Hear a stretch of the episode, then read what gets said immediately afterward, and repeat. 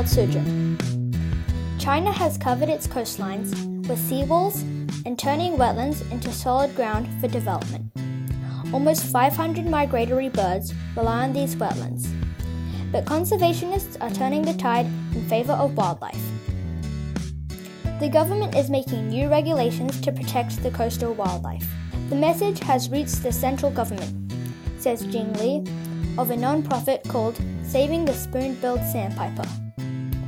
China's State Oceanic Administration announced it will change commercial development of coastal wetlands. It will now only approve of developments that is more important to public welfare or national defense.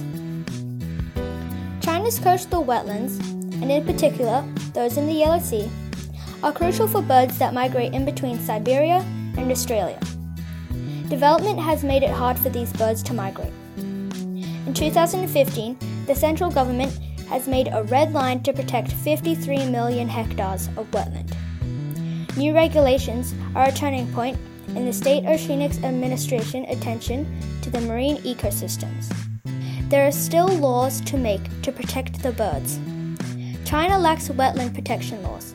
Enforcement will be important.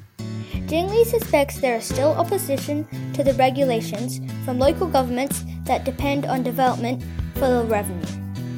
Much has been done, but there is still work to do.